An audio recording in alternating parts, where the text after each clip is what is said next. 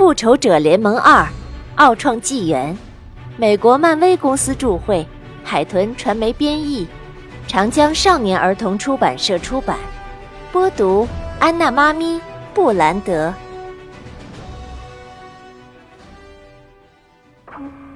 托尼约布鲁斯·班纳在实验室见。怎么回事？班纳来到实验室问道。是权杖上的宝石。托尼语气里充满了兴奋。他播放了一个复杂的人工智能矩阵图像。这可能就是创造奥创的关键所在。如果我们能在托尔将权杖带回阿斯加德之前，利用这种力量的话。我们的和平时代到了。这两个科学家马上着手研究权杖上的宝石，直到派对那天，他们才得到几乎所有自己想要的数据。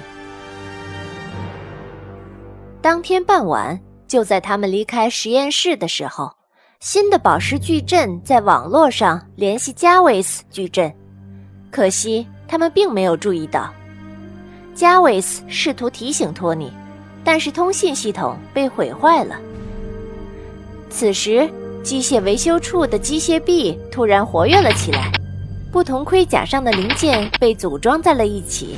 新的盔甲组装好后，实验室里的矩阵就将数据下载了下来。最后剩一个零件就完工了。机械臂伸向了废料堆，拿出了一个面板。它就是那个被酸液侵蚀过的面板，将它装了上去。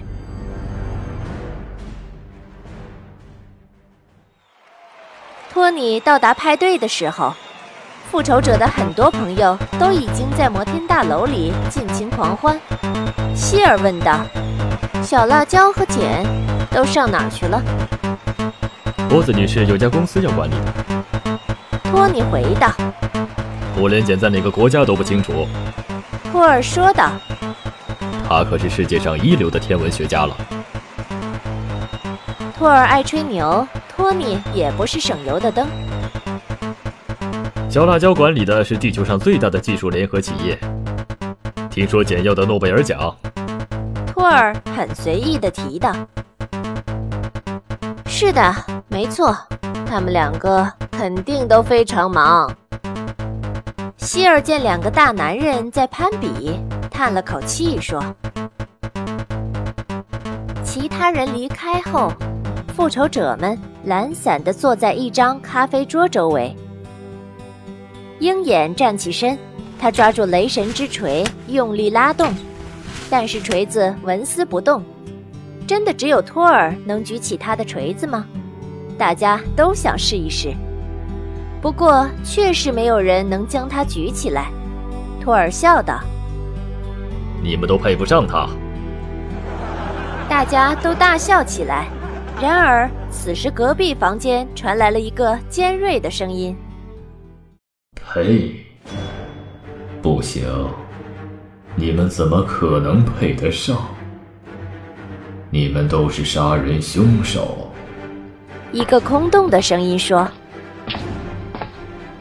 所有人都扭头看到一个金属人走进了房间，他似乎是用钢铁侠铠甲的零碎片段拼起来的。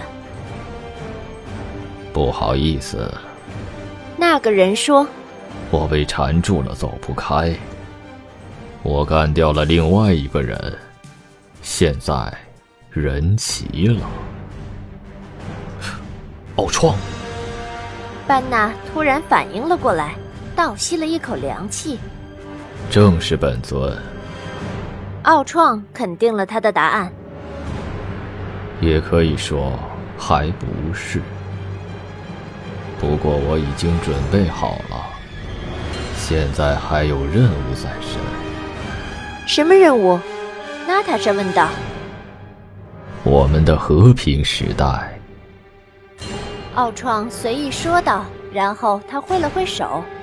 突然，钢铁军团从窗户闯了进来，并开始向复仇者们发起攻击。美国队长飞起一脚，将咖啡桌踢向了一位士兵，紧接着跳起来猛地撞向另外一位。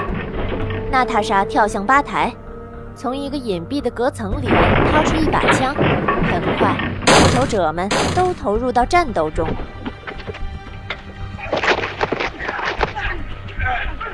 战斗终于结束了，钢铁军团战败。复仇者们都转而看着奥创，看他是否会有进一步的动作。我知道你们是出于好心，奥创说。不过，想要和平的话，只有一条路可走：灭绝人类。突然，托尔的锤子。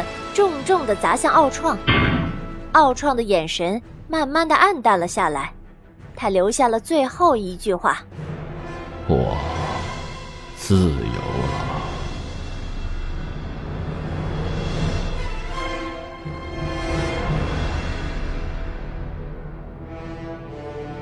复仇者联盟二第三集就为您演播到这儿，欢迎您继续收听。